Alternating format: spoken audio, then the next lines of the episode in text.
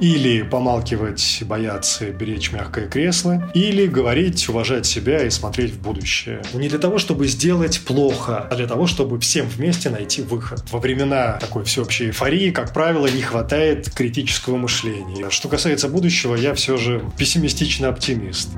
Привет! Вы слушаете Пресс Tales, подкаст пресс-клуба о знаковых медийных историях и людях. Меня зовут Наталья Гантиевская, и сегодня говорим про выборы и выбор, профессиональный и личный. Наш гость – журналист, телеведущий, продюсер Сергей Дорофеев. Сергей, здравствуйте. Здравствуйте, Наталья. Приветствую всех слушателей, всю аудиторию. Президентские выборы 2010 года изменили вашу личную и профессиональную судьбу. Из-за них вам пришлось уехать из Беларуси, и хотя вы сейчас в другой стране, вы следите за всем, что происходит у нас, в том числе за ситуацией вокруг актуальных выборов президента. Как журналист, который много уделял времени политике, как вы можете прокомментировать происходящие события, Сергей? Вы задаете такой масштабный вопрос, но я начну с того, что страна у нас расколота, причем как никогда ранее расколота, и я бы не сравнивал, а порой это происходит, аналогичные процессы в странах с развитой демократией у нас, потому что Беларусь расколота совсем по другому принципу, по моему мнению, по такому циничному принципу, или помалкивать, бояться, беречь мягкое кресло, или говорить, уважать себя и смотреть в будущее. То есть это прям вот как, как у Шварца в «Драконе». В этой истории и фланги тоже есть, потому что сейчас говорят все, говорят обо всем, люди истосковались по возможности говорить. Однако во времена такой всеобщей эйфории, как правило, не хватает критического мышления. И поэтому и себе, и некоторым своим друзьям, когда мы общаемся о происходящем, я порой советую взять паузу, подумать, взвесить все, потому что сейчас цена каждого слова очень высока. А, площадная лексика – это легко, а вот ответственная лексика – это сложно потому что придем, потом придется отвечать за каждое слово свое. И тем не менее, что касается будущего, я все же пессимистичный оптимист. Но э, для полного ответа на ваш вопрос э, нужно сказать и о функционировании государства. Оно, в принципе, возможно только вот хотя бы при, минимальном, при минимальном гражданском согласии. Но сейчас этого согласия нет. И вопрос, будет ли оно после 9 числа, тоже актуальны. Как будут коммуницировать эти две группы людей, сказать сложно. А, у гениального актера Иннокентия Смоктуновского есть замечательные слова. А, их смысл такой, что мелкие люди ищут комфорта, популярности, ищут денег, а люди крупные ищут самих себя. Вот сейчас для меня время такой сегрегации и такого поиска. И если вспомнить физику, э, буквально там первые классы, то мы все помним такое понятие разность потенциалов. Вот сейчас между этими двумя группами людей э, расколотых э, событиями и такой, по моему мнению, непропорциональной реакции власти, активной силовой, между этими группами людей начинают, мы видим разряд. И мне кажется, эти разряды будут все чаще в будущем уже после выборов. С этим, безусловно, что-то нужно делать любой власти. Придется делать. А как думаете, что можно с этим сделать? Рецепт на самом деле очень простой. И не мне давать эти рецепты, все ответы есть в истории. Просто нужно слушать свой народ. Не вести его за собой, идти вместе с народом и по возможности возглавлять в самые ответственные периоды этот поход. Я бы ответил так. А, вы еще чуть выше сказали, что вы пессимистичный оптимист. А с чем вы связываете именно свой пессимизм и с чем все-таки оптимизм? Вот можно чуть подробнее об этом? Эм, вы знаете, у меня так много вопросов, э, на которые и я, и общество, которое мыслит критично, ищут ответы и не получают пока этих ответов. Вот с этим связан пессимизм. Я думаю, что когда вы будете задавать и дальнейшие вопросы, я смогу постепенно отвечать подробнее и подробнее, потому что в двух словах не скажешь. Что касается оптимизма, ну, как я уже сказал, люди говорят, люди встают, люди э, борются со страхом. В этом, безусловно, я вижу оптимизм. А, Еще тоже вы говорили про раскол в обществе. Я так понимаю, вы про именно какое-то социальное расслоение, да? Потому что, например, действительно сейчас э, как никогда прям в геометрической прогрессии растет ненависть к учителям, певцам, спортсменам, журналистам, которые поддерживают действующую власть. Я так понимаю, вы про такой раскол говорите, да? В том числе про такой раскол я говорю. Но смотрите, если если говорить, вы вот приводите пример учителя. Угу. Это и так, в принципе, в спокойные, скажем так, условно мирные времена, это одна из самых уязвимых частей нашего общества. Вообще, в принципе, бюджетники. А в социологии есть такое понятие социальная стратификация. Это деление общества на слои, страты, а, путем объединения более-менее схожих социальных позиций. И что у нас получается? У нас получается, что в современной Беларуси люди одинакового социального статуса теперь будут представителями разных морально-нравственных слоев. И непонятно, как они а, дальше будут взаимодействовать. Почему я спрашиваю, говорю об этом, потому что своей непропорциональной силой власть общество раскололо и, по-моему, жутко себе навредило. Я тут такую вывел для себя формулу, я ее приведу. Не то, что формула, это пример, но мне кажется, он очень иллюстративный. Для меня есть три типа школьных учителей. Это первый тип – учитель подавленный страхом, как бы чего ни вышло, наше дело маленькое, проверять ошибки в тетрадках и доказывать теорему Пифагора. Второй тип – это школьный учитель, способный выгнать с участка независимого наблюдателя. И это происходит по причине того же страха. И третий тип – это школьный учитель, я его называю учитель прямо смотрящий, прямоходящий, у который, понятно, тем самым нервирует первых двух. И э, я тут недавно Великую Французскую революцию вспоминал и читал материалы о ней. И эм, был клуб э, санкюлотов и вообще движение санкюлотов. И вот как раз про такого учителя третьего типа гласит надпись над дверями клуба санкюлотов. А что сделал ты в случае прихода, э, чтобы быть расстрелянным в случае прихода неприятеля? Вот я привел э, пример межгражданской внутри профессиональной стратификации. И как эти люди будут дальше взаимодействовать, непонятно. Причем э, я же привел пример э, коллег, то есть одной школы. Беларусь, в принципе, новая. Вот она уже мы сейчас все вместе, кто действием, кто противодействием, и даже кто бездействием, мы пишем сценарий новой Беларуси, историю. Это версия 2020. Вот точку нужно здесь поставить, потому что назад возврата нет. И прежнюю версию инсталлировать нельзя. И мне интересно, в высоких кабинетах есть это понимание, как надо идти по этому новому пути. Ведь э, сюжеты в новостях даже верного ТВ о том, как все прекрасно в Беларуси, какой-то островок стабильности, эти сюжеты уже не помогут. Судя по тому, как вопросы решаются автозаками сейчас в Беларуси, создается впечатление, что такого понимания нет. Вот, вот зачем это происходит? Ведь на самом деле диалог со своим народом можно строить тонко. Есть хороший пример для понимания. Невозможно вставить европейскую вилку в советскую розетку. Есть вещи несовместимые уже. И вот мы сейчас э, находимся не то что на пороге, мы уже вступили в эту эру несовместимости уже. Хотелось бы, чтобы это, конечно, все понимали. А, по моему мнению, белорусские власти угрозу видят э, в ряде кандидатов. Ну, судя по реакции. На самом деле, я бы сказал, что угроза для нынешней власти, она в народе. Понятно, не во всем народе, но в большой его части – я, в принципе, бы не хотел использовать слово «угроза», потому что оно таит в себе энергию сжатой пружины, а у нас пока есть энергия усталости за 26 лет. И за последние 10 лет, ну почему я говорю 10 лет, это то время, когда я не живу в Беларуси, мир очень изменился. Нравится это кому-то или не нравится. Но за этими изменениями нужно успевать. И не может, в принципе, одна страна взять и приватизировать понятие стабильности и процветания. А создается такое ощущение, что наше государство делает все, чтобы приватизировать, сделало все, что для того, чтобы приватизировать эти понятия. Но это, это путь в никуда, по моему мнению.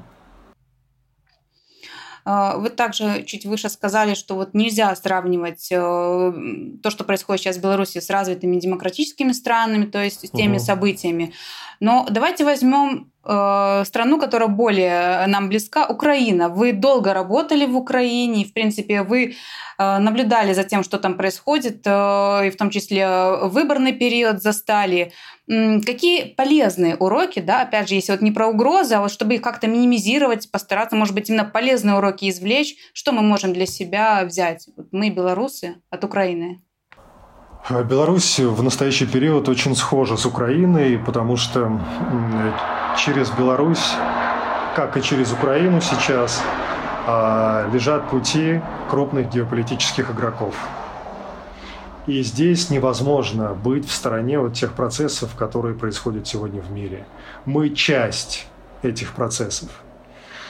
Как бы кто бы не хотел абстрагироваться и не повесить шильду на дверь Беларуси на границе, что это вот наше синеоко и такой островок стабильности, все вокруг полыхает, а у нас по-другому. Нет. К сожалению, а, невозможно поставить высокий забор. Сейчас звучат предложения написать и позже подписать всеми кандидатами некую декларацию. Кто-то ее называет хартией национального единства, которая бы гарантировала сохранение суверенитета и независимости которая бы гарантировала разделение властей, развитие парламентаризма, то есть в таком нормальном конкурентном его понимании парламентаризма. Я имею в виду полити- конкуренцию политических партий и движений. Я считаю, что это э, абсолютно здоровая идея, это выход. И судя по тому, кто подпишет этот документ, а кто откажется, можно будет и выводы делать всем нам. Безусловно, мне бы хотелось, чтобы нынешняя власть также подписала, потому что это обещание перед своим народом, что страну никто не, ну, грубо, грубо скажем, не продаст. Потому что сегодняшняя Беларусь, как я уже сказал, это перекресток многих интересов геополитических. А сейчас белорусскому политикуму, и настоящему, и будущему. А, я уверен, что и настоящий он трансформируется каким-то образом, независимо от того, какой будет исход у этих выборов. И извлекать уроки из э, украинской истории, вот новейшей Украины. Я сейчас говорю про события последних там, лет, наверное, 10-15. На самом деле далеко ходить не нужно, и ответы все на поверхности. А, ну вот, наверное, так я отвечу. Хотя, вы знаете, здесь можно еще говорить и в контексте э, требований а, альтернативных кандидатов э, от нынешней власти. А, несогласие альтернативных кандидатов с нынешней властью по пунктам и если вы позволите, я об этом говорил, потому что тогда станет лучше понятно, понятен украинский контекст, о котором вы меня спрашиваете. Я начну с того, что все альтернативное э, действующей власти движение, оно носит э, четкую печать технологичности. И я сейчас недавно говорил, э, вот давал предыдущее интервью, мы об этом говорили с, с своими коллегами, и действительно они точно так же замечают о том, как много сейчас об этом все пишут и говорят. И тот факт, что эта тема вышла э, в плоскость такой э, горячей публичной дискуссии, это нормально. Потому что при таком количестве источников информации, способов общения между людьми, можно заключить, что успешная коммуникация – это технологии. И это заключают даже обыватели, не то что профессионалы. Да, мы слышим и видим, что этот факт у кого-то вызывает подозрения, но тут ничего не поделать, это 21 век. Я бы не хотел никого повторять, однако действительно, если э, взять и проанализировать э, все из открытых источников заявления и действия или отсутствие действий заявлений белорусской власти, и Европы, и Америки, и Кремля, то будет вырисовываться характер управляемого белорусского протеста. А, я все-таки отношу, отношу себя к тем самым уставшим романтикам, а, о которых я часто повторяю. И мне поэтому хочется верить, что эти технологии, они из Беларуси. Ну или, по крайней мере, они пробелорусские. И что мы видим сегодня? Накопленный за все эти годы опыт э, гражданского становления, вот эта гражданская энергия, она конвертируется в цепи солидарности, в эмблемы, в очереди, в лозунги.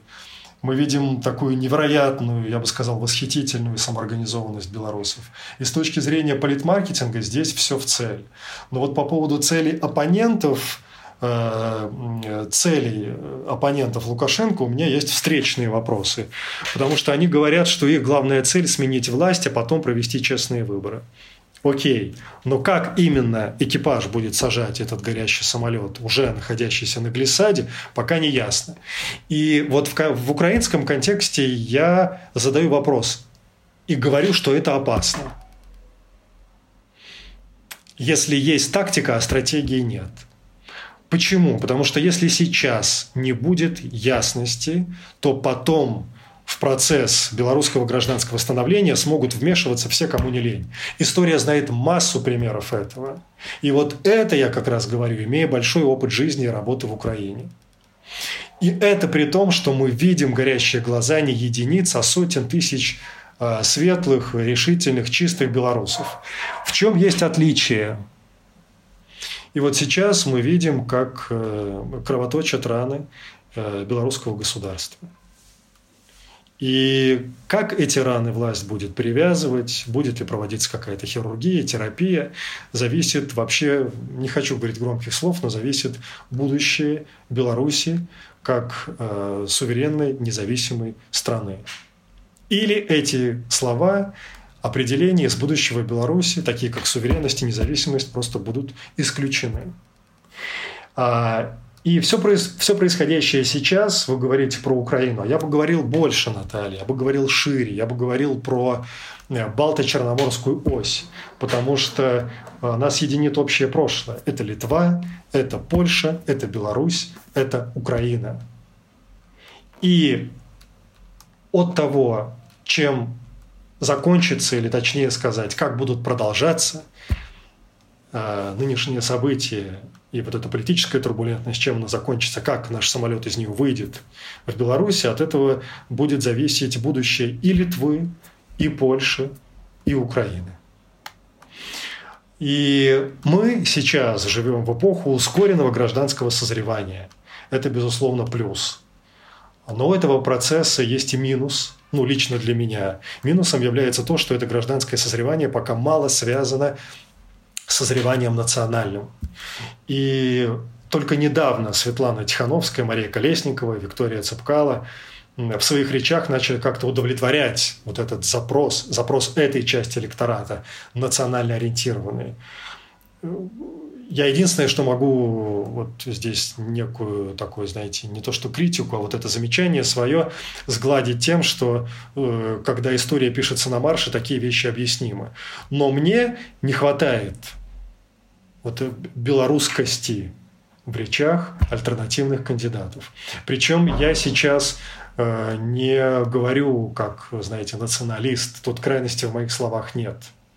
Я как раз говорю для того, чтобы все институты государственные работали должным образом. А для этого э, понятие национальной идентичности должно быть э, поставлено во главу угла.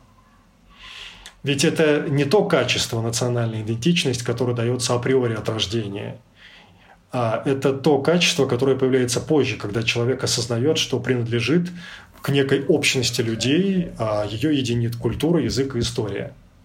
И вот это осознание мне бы хотелось чаще слышать в речах альтернативных кандидатов. Ну вот, я, наверное, так отвечу на ваш вопрос. Единственное, что могу добавить, что этот выбор – которую мы все готовимся сделать 9 числа, он не какой-то выбор одной персоны, это выбор цивилизационный, это выбор пути. Вот, и в этом смысле я думаю, что на выборах уже есть у нас победители, победила личность. Я это слово пишу и говорю с большой буквы, вот в этом контексте, потому что победил человек думающий, говорящий.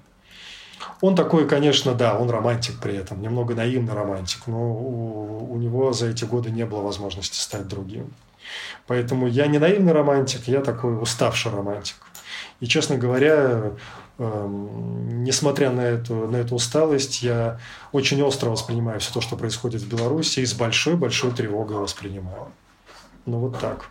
Э, когда вы говорите про личность, которая уже победила, вы сейчас имеете в виду кого-то конкретно, какого-то человека, персону, либо вы сейчас как общее такое понимание белоруса? Общее понимание, общее понимание. Я личность конкретную не имею в виду. Я имею в виду личность с большой буквы. Это человек говорящий, человек думающий. Смотрите, даже Светлана Тихановская, она сама об этом говорит, она не лидер, не политик-лидер.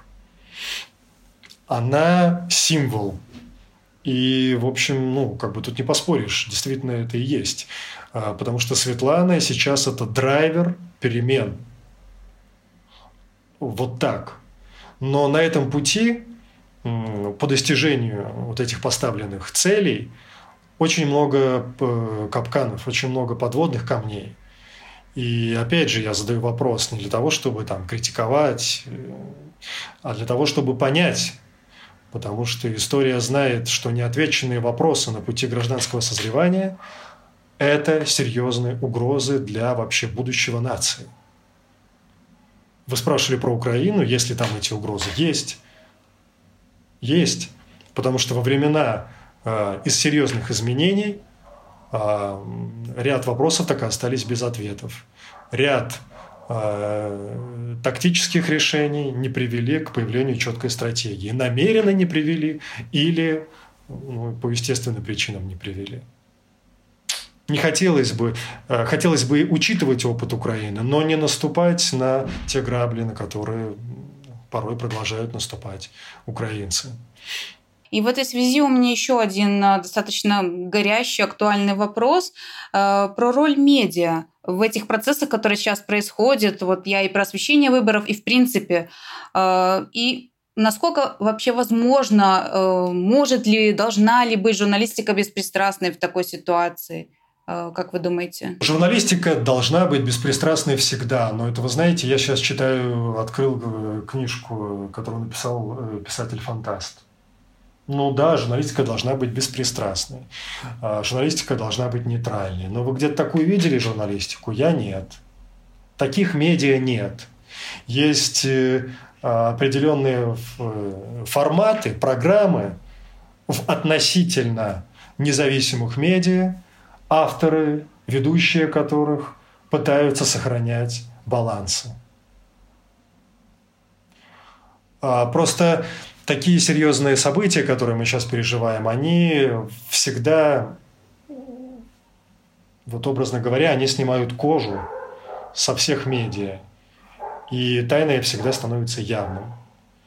Если, да, все медиа там во всем мире, они сегментированы. Каждый в первую очередь отрабатывает интересы своего инвестора, или там групп влияния, тут по-разному можно говорить, у всех э, разные способы финансирования и так далее. И даже общественные медиа, посмотрите на них.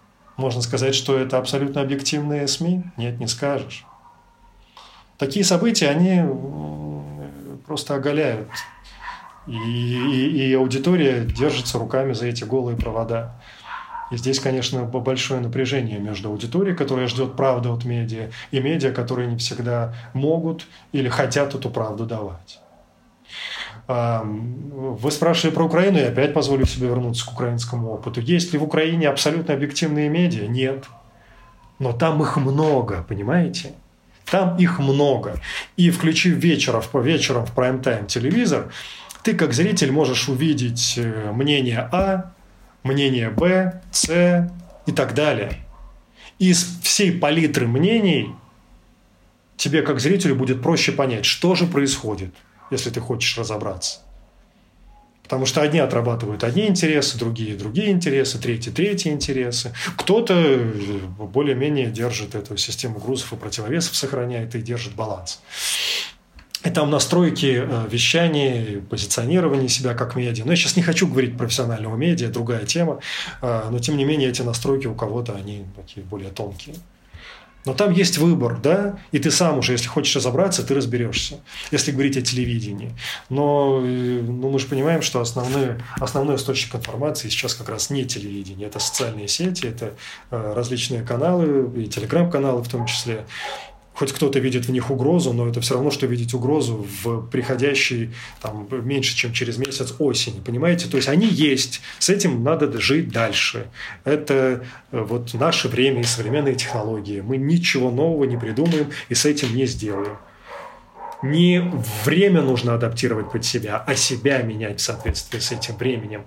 Безусловно, оставаясь, оставаясь на, э, э, сохраняя морально-нравственные принципы.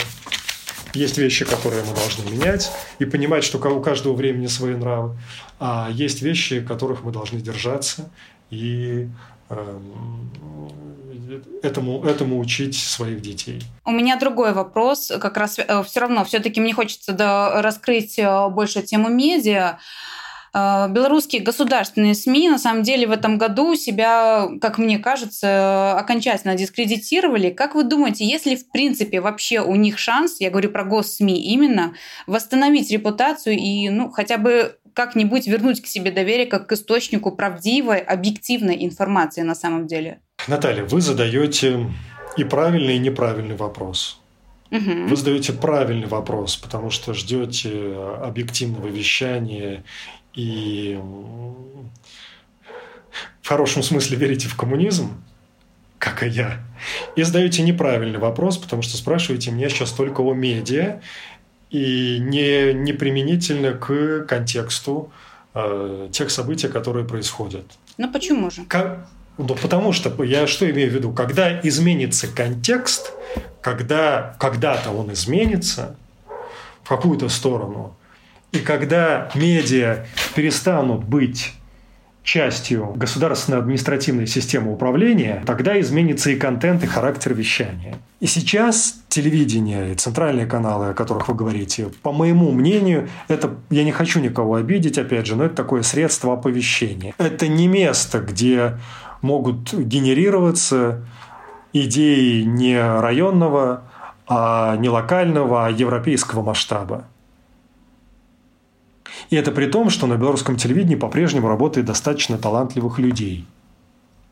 Почему это происходит? Потому что все идеи тонут в том, а, что называется, вот Сергей, ты не системно мыслишь. Я процитировал то, что я порой слышал в свой адрес. Вот и все.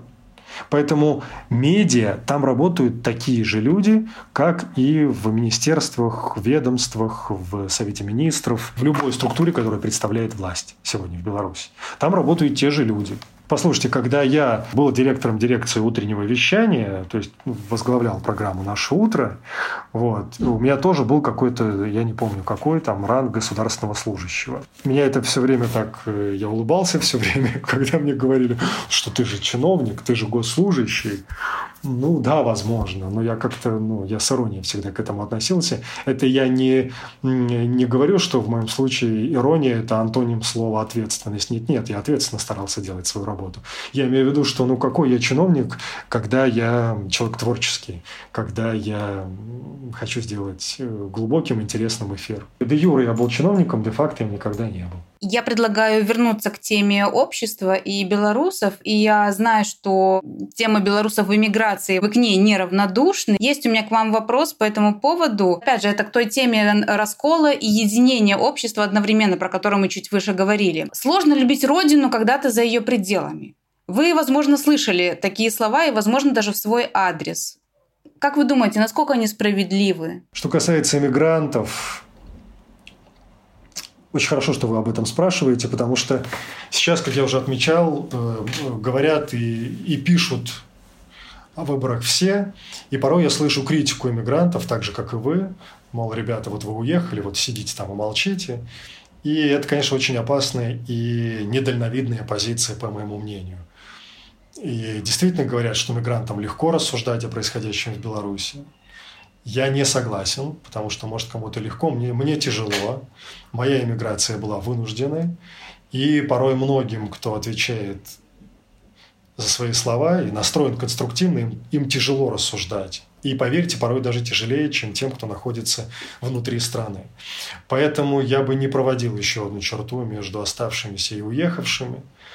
И действительно, поверьте, если бы было все равно тем, кто говорит и переживает, вот люди бы сидели в своих домах на берегу моря, и постили бы котиков, и все было бы здорово у них. Но если люди говорят, значит, Беларусь в их сердце. И кому-то хочется вернуться, кому-то хочется чаще приезжать. И действительно не для всех счастье измеряется паспортом ЕС или европейским видом на жительство. И лишнее тому подтверждение э, и посты в Фейсбуке, и видео тех белорусов, которые э, там в Польше я видел, Э, выстраиваются в очередь, говорят, когда можно там зарегистрироваться, чтобы прийти в нужное время проголосовать. То есть мы видим сейчас консолидацию всех белорусов, независимо от того, где эти белорусы находятся.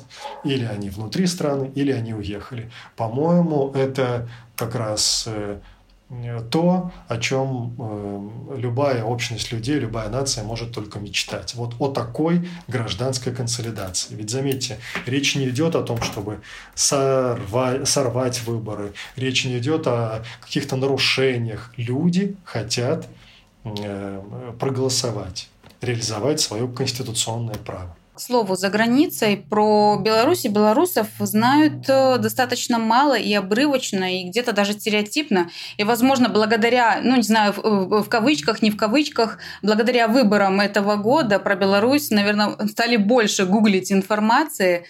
И у вас не было все-таки желания сделать журналистский проект для иностранной аудитории, чтобы рассказать про настоящую, другую Беларусь? Э, я говорю, не прямо сейчас, но, может быть, раньше, либо вот в будущем чтобы как-то исправить ситуацию? У меня были похожие идеи, но эм, я когда работал в, Украине, жил в Киеве, я хотел устраивать тренинги для белорусских журналистов, чтобы они приезжали в Киев, я бы их водил, ну, я и мои коллеги. У меня были единомышленники тогда в этом плане. Э, мы бы э, устраивали экскурсии для них по украинским телеканалам, радиостанциям, в печатные бы издания их приглашали, в интернет-издания, чтобы они могли видеть, как работают э, их украинские коллеги. Сами бы делились опытом и перенимали опыт своих украинских коллег в какой-то степени убеждались бы, да, вот наше представление верное, или наоборот, это мы перенимать не будем, здесь ничего хорошего нет. То есть вот такое э, межпрофессиональное общение, оно очень важно. Я хотел устраивать такие тренинги и сам был бы экскурсоводом, рассказчиком и толкователем тех или иных э, принципов и явлений на украинском медиарынке. Но я получил предложение из Праги с Радио Свобода, и я уехал. Возможно, стоило бы запустить э, не знаю, как бы я это назвал, не бюро, не агентство, ну вот что-то я такое придумал для белорусских коллег, а, и запустить это дистанционно. Но я был очень занят в Праге в других странах, где я жил и работал, и сейчас нахожусь для подобной деятельности. Но мне кажется, что это хорошая идея, и порой я себя корю, что я все-таки не, ее не реализовал. Я надеюсь, что если я по-прежнему буду э, жить и работать в Европе, я надеюсь, что я подобные курсы, э, агентства, не знаю, я, я что-то подобное создам. Знаете, Наталья, я еще тут себя поправлю. Вы говорите для того, чтобы о белорусах узнавали за рубежом. Вы знаете, я э, скажу точно, я убедился в том, что сами белорусы, внутри белорусы, внутри Беларуси очень мало знают о друг друге. Мало знают о том, какие мы, белорусы, в 2020 году. Мало знают о том, на что мы способны. Мало знают о том, что всех нас беспокоит, тревожит, что бы мы хотели действительно изменить не только в, на уровне всего общества, государства, а в нашей и бытовой жизни. И мне кажется, что здесь как раз я бы с удовольствием... Я предлагал, я предлагал подобные проекты, э, причем делал это буквально там полтора-два года назад э, телеканалу ОНТ э, для того, чтобы, возможно, реализовать такую идею там, с моим участием, не с моим участием, то есть она бы не имела отношения к политике. Мне все-таки очень хотелось, э, я не держу никакой злобы на, на телеканал УНТ, его руководство, прошлое или настоящее, или какое-то будущее, если там когда-то будет вновь другое руководство. Нет. То есть в этом случае я думаю о белорусской аудитории. А здесь выбор небольшой у нас. Тут всего три телеканала. БТ, э, Первый национальный канал, УНТ и СТВ. И вот и, там полтора-два года назад я предлагал руководству канала УНТ делать подобные проекты. Причем предложение это мое звучало очень конструктивно. Вот. Не то, что я там все эти годы жил и горел желанием вернуться на ОНТ, вовсе нет. Я себя очень комфортно чувствовал в любой стране, где бы я работал, но мне бы хотя бы дистанционно хотелось э, реализовать подобный проект, опять же, ради аудитории, то есть это мог бы вести кто-то и другой. Да, мог бы это делать я, мог бы это делать кто-то другой. Но в... сначала я видел заинтересованность со стороны руководства телеканала ОНТ, а потом мне так никто не позвонил, и все закончилось вот словами о том, да, как это здорово как это может быть интересно. Я не удивлен, что мне никто не перезвонил. Я, собственно, честно говоря, и не ждал, что кто-то откликнется на мое предложение, потому что все-таки я пессимистичный оптимист, я реалист. Вот. Но э, даже я был бы рад, если бы этот проект вообще без какого-то моего малейшего участия был реализован, потому что он очень нужен зрителю, он очень нужен белорусу. Но здесь, смотрите, может и не нужно ждать, пока, э, не знаю, найдется партнер, ОНТ, не ОНТ. Вы вполне можете использовать даже как минимум свою э, страницу в Facebook, которая очень активно посещается, э, очень вовлечена ваша аудитория. Также можно использовать и YouTube-платформу, много журналистских проектов тому подтверждение. Вы не думали про это? Я думал про это, но в сутках только 24 часа. Я много из того, что я придумываю, что я хотел бы реализовать, я просто физически не успеваю. Сейчас, э, когда мы все пребываем в ковидных временах, во время эпидемии вся коммуникация нарушена или вообще разрушена, поэтому даже взять билет и полететь в другую страну для того, чтобы провести переговоры и собрать рядом единомышленников, это очень сложно. Я сейчас думаю вместе со своими э, хорошими друзьями, коллегами из Украины о том, чтобы снять э, несколько как мне кажется, очень важных, глубоких документальных фильмов. Я бы не хотел сейчас об этом говорить, не потому что это какие-то секреты, а потому что пока мы на стадии обсуждения, но все наши планы разбиваются в необходимость соблюдения двухнедельного карантина по прилету, в отсутствие рейсов удобных, э, стыковок, коммуникаций, в том, что некоторые страны закрыты, какие-то открыты. Если снимать кино и делать это не просто как э, там, некую, некую зарисовку, а делать из этого настоящее полотно, э, то, конечно, здесь нужно, чтобы и, и все мы имели все степени свободы, а не только часть. Ну, будем держать кулачки, скрестим пальцы, чтобы идеи и планы все-таки реализовались, потому что на самом деле очень хорошие идеи. Сергей, последний вопрос от меня. Если в Беларуси произойдет смена власти, сейчас, позже, неважно, вы вернетесь в страну? Я не знаю, что вам ответить на этот вопрос. По одной простой причине, потому что я же нахожусь за рубежом э, не только потому, что ну, скажем так, мое пребывание в Беларуси, возможно, кому-то не нравится. Возможно. Может быть, я ошибаюсь. Но мне так кажется. Вот, я нахожусь за рубежом, а, потому что здесь у меня есть э, свои другие проекты. И за эти 10 лет было много событий, которые можно уместить в 20 лет. Вот. А, я, безусловно, мне бы, безусловно, хотелось принять участие в, скажу так, строительстве новой Белоруссии – в создании нового белорусского телевидения и радио, вообще белорусских медиа. Насколько хватит сил и времени для того, чтобы э, мне полностью приехать в Беларусь и этим заниматься, не знаю. Возможно, я буду дистанционно э, реализовывать свои европейские проекты и физически находиться в Беларуси и вот э, всего себя посвящать новым белорусским медиа в новых условиях. Возможно, я буду находиться за рубежом и дистанционно помогать в создании новых белорусских медиа и в построении действительно конкурентоспособного европейского телевидения. Если ну, мои, э, мой опыт и мои знания кому-то понадобятся, я тут себя не навязываю, я просто говорю о том, каким может быть это будущее. Вот. Так что э, скучаю ли я? Да, безусловно, скучаю. Есть такие, знаете, космополитные космополиты, которые уехали, закрыли двери, забыли и стерли ластиком, и мосты э, сожгли. Я не из таких людей. Я, безусловно, э, и остро э, переживаю все то, что происходит, и что не происходит, а э, могло происходить бы на белорусских телеканалах. Новое белорусское телевидение – а начать хотя бы можно и с нынешними бюджетами, с нынешними возможностями.